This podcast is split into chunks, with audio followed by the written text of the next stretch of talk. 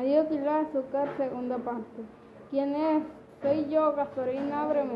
Vaya, pensó el duende que Jeromo que este me viene a devolver la harina.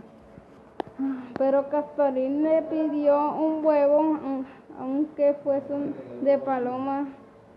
Su madre estaba haciendo, haciendo un pastel, aunque un pastel, eh,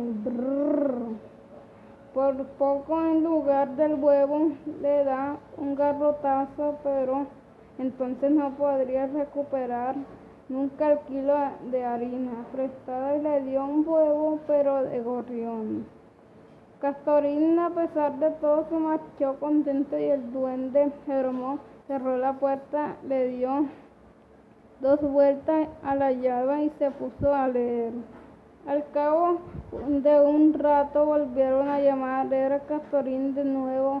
Ahora pedía una tacita de mermelada de frambuesa. Era Castorín también para el pastelito, ¿verdad? Y el duende Jerónimo tuvo que encerrarse en la cocina para que Castorín no lo viera quitarse el corro y morderlo rabia. Pero para recuperar la harina y el huevo no le podía negar al pedigüeño y le prestó la tacita de mermelada, solo que en lugar de ser una taza de desayuno fue una de las de café en vez de mermelada de frambuesa. Era de ciruela para que se aburriera y le sirviera de lección.